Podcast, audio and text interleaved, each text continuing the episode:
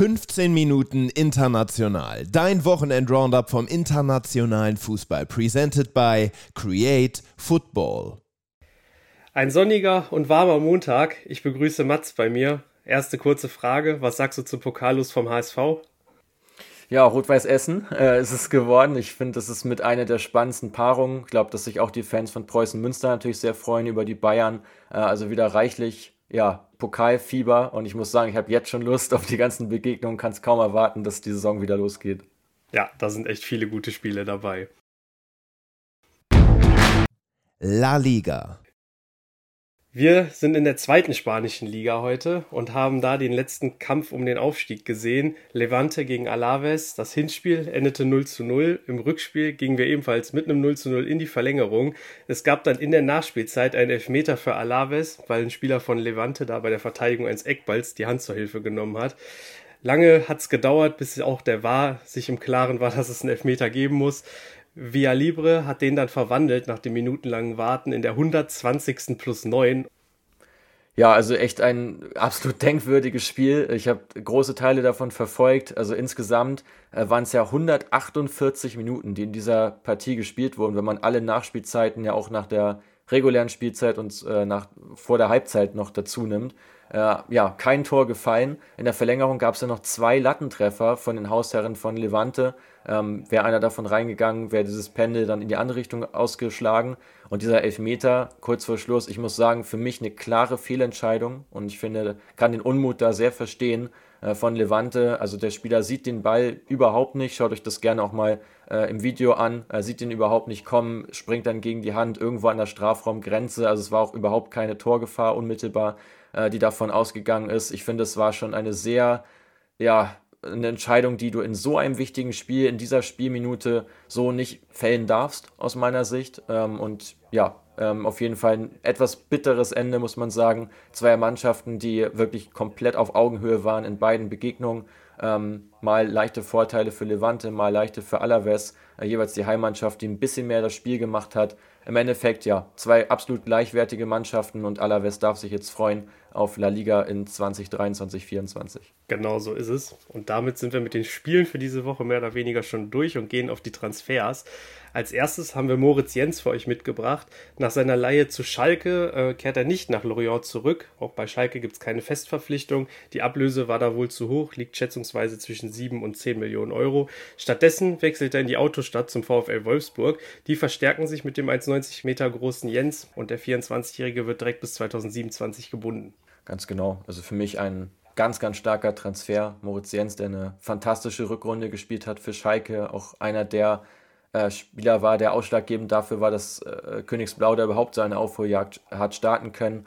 Ähm, super Transfer für den VfL Wolfsburg. Ähm, kann gut sein, dass er dort jetzt ja in die Fußstapfen von Mickey van de Ven tritt, der ja vor einem Wechsel steht, der auch schon öffentlich damit kokettiert hat, äh, sich das auch durchaus zuzutrauen. Van de Ven ja über sein ja wirklich überragendes Tempo ähm, definiert er sich, ist auch relativ groß, Linksfuß, also ein bisschen anderes Profil als Jens, äh, der ihn aber definitiv in einer sehr athletischen Wolfsburger Mannschaft auch ersetzen kann. Und ich finde generell die Transferpolitik der Wölfe sehr spannend in diesem Sommer. Äh, dort sind ja auch die beiden Tschechen noch äh, im Gespräch, nämlich links David Jurasek äh, von Slavia Prag, ein ganz physischer, dynamischer Außenverteidiger, äh, der Paulo Ottavio da vergessen machen soll, den es ja nach äh, Katar gezogen hat. Und äh, weiter vorne von Twente Enskede Vaclav Czerny, der jetzt auch bei der Nationalmannschaft hervorragende Leistungen gezeigt hat.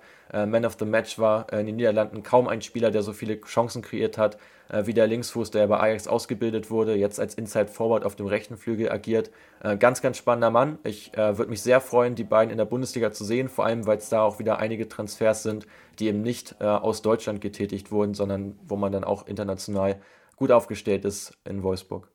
Ja, international gut aufgestellt ist da ja schon das passende Schlagwort. Wir gehen nämlich weiter nach Österreich zu Red Bull Salzburg und die haben bei Serbiens Vizemeister zugeschlagen und Peter Radkov verpflichtet. Der 19-jährige Mittelstürmer kann auch auf der linken Außenbahn spielen und hat in der letzten Saison 36 Spiele absolviert und dabei 13 Tore und 4 Vorlagen erzielen können. Ist 1,93 groß, von daher guter Stoßstürmer würde ich behaupten, aber die Analyse kommt bestimmt gleich von dir hat eine Ablöse von 4,5 Millionen Euro gekostet und für so einen jungen Spieler bringt er schon reichlich Erfahrung mit. 76 Erstligapartien hat er in Serbien schon auf dem Buckel. Genau, beträchtliche Ablöse ähm, sehe ich genauso. Ähm, wir haben ihn ja auch schon seit etwas längerem auf dem Schirm. Wer unseren Podcast zu den osteuropäischen Ligen verfolgt hat, der dürfte sich auch an den Namen Radkov erinnert haben. Ähm, da hat den Quirin ja äh, vorgestellt und ein bisschen ins Rampenlicht gestellt. Ja, jetzt hat Salzburg dazugeschlagen. Klar, der Ersatz für Benjamin Cesco, der nach äh, Leipzig wechselt.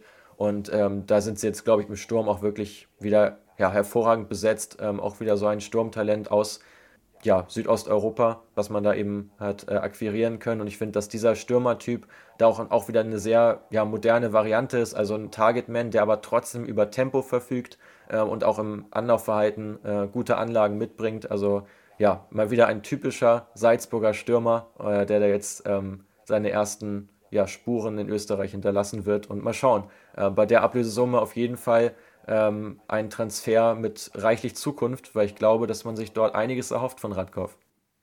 Und ganz ohne Ablöse hat der erste FC Köln zugeschlagen, und zwar bei Jakob Christensen. Der kommt von Nordsjelland und ist möglicher Skiri-Nachfolger. Mit 21 Jahren hat er schon 158 Profispiele absolviert.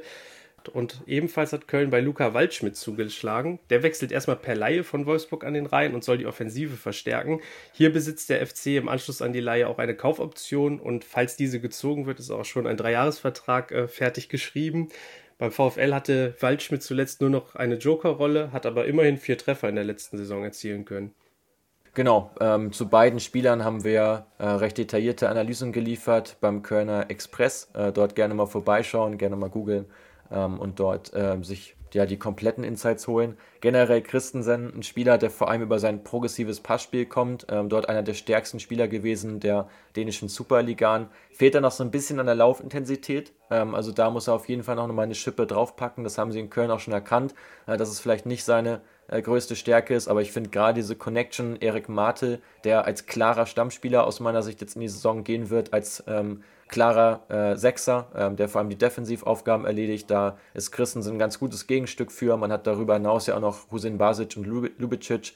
Ist also auf dieser, ja, sagen wir mal, offensiven Sechs- bzw. Achter-Position jetzt ganz gut aufgestellt. Und Luca Weitschmidt, ähm, denke ich, wird diese Rolle hinter der Spitze einnehmen, äh, wo er sich auch am wohlsten fühlt.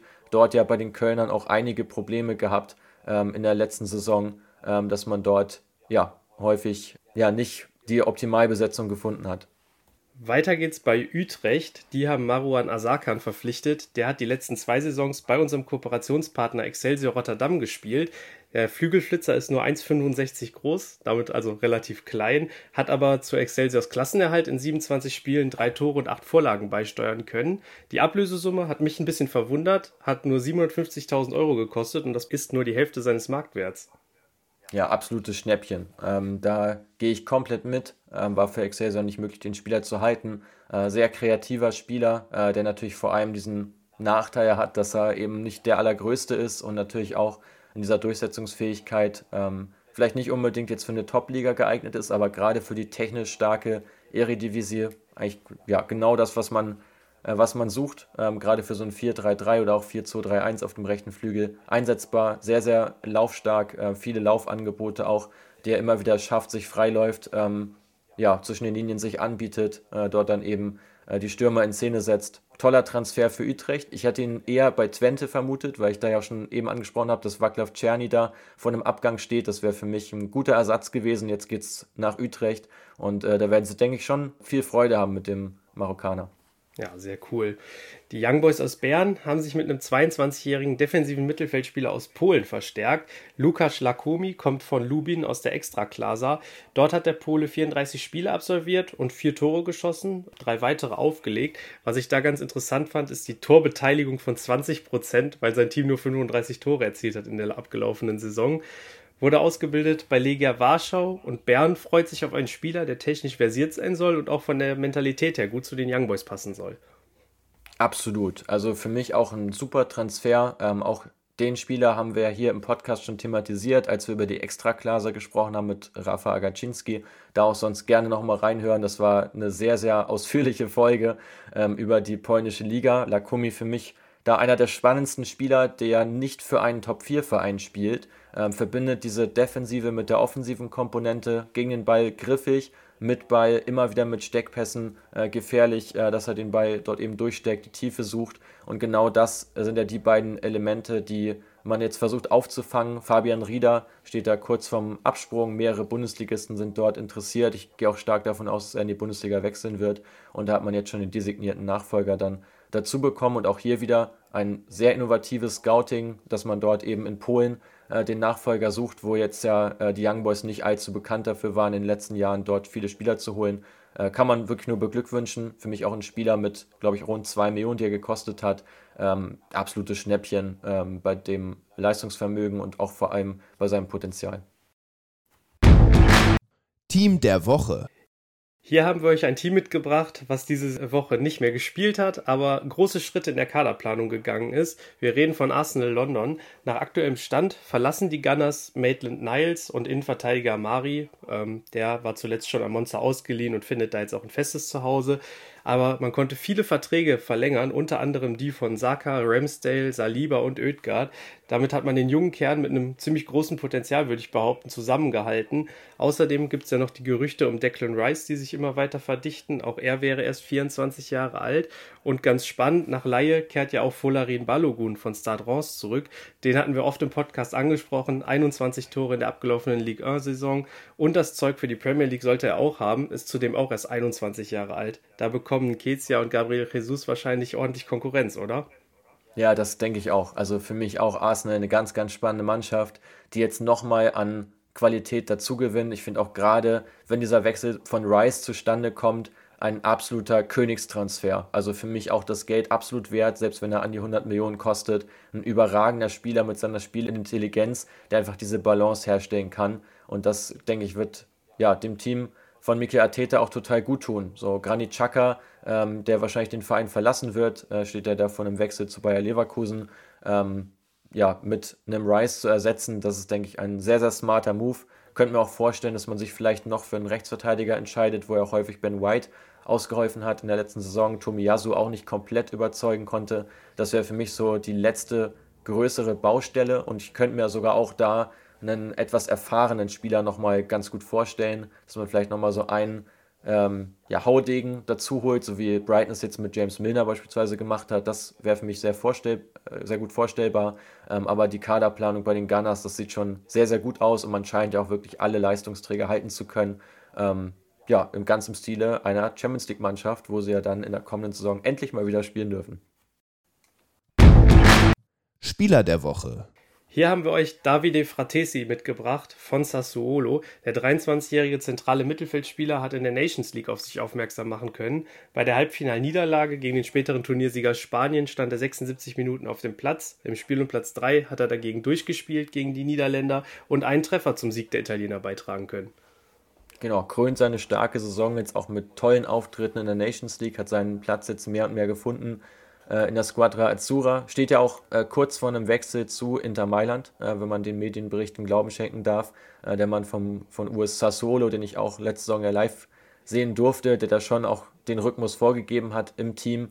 Ähm, für mich ein ja, ganz, ganz spannender Spieler, weil er einfach auch da wieder viele ähm, Attribute miteinander verbindet. Ähm, geht so in Richtung Box-to-Box-Player, aber trotzdem mit seiner Spielintelligenz einfach sehr, sehr wertvoll fürs Team, dass er auch mal das Tempo rausnehmen kann, auch mal so ein bisschen abkappt, äh, die Flügelspieler einsetzt. Ähm, das sieht man selten, finde ich. Ähm, und da zeigt sich natürlich auch wieder diese hervorragende taktische Ausbildung in der Serie A in Italien, ähm, solche Spieler dann eben hervorzubringen, die äh, neben ihrer läuferischen Qualität äh, auch genau wissen, ja, wann sie eben den Spielrhythmus etwas verändern äh, können. Bin sehr gespannt, ob er bei Inter sofort dann äh, in die erste Elf auch vorstößt. Da gibt es ja auch mächtig Konkurrenz auf diesen zentralen Mittelfeldpositionen, ähm, aber ist definitiv jemand, äh, der jetzt auch bereit ist für den nächsten Schritt, äh, diesen auch gehen kann und ähm, hat jetzt mit seinen Leistungen jetzt zum Saisonende und wie gesagt auch noch in der Nations League nochmal nachhaltig auf sich aufmerksam gemacht und beendet die Saison äußerst positiv. Also ihn definitiv mal auf dem Radar haben.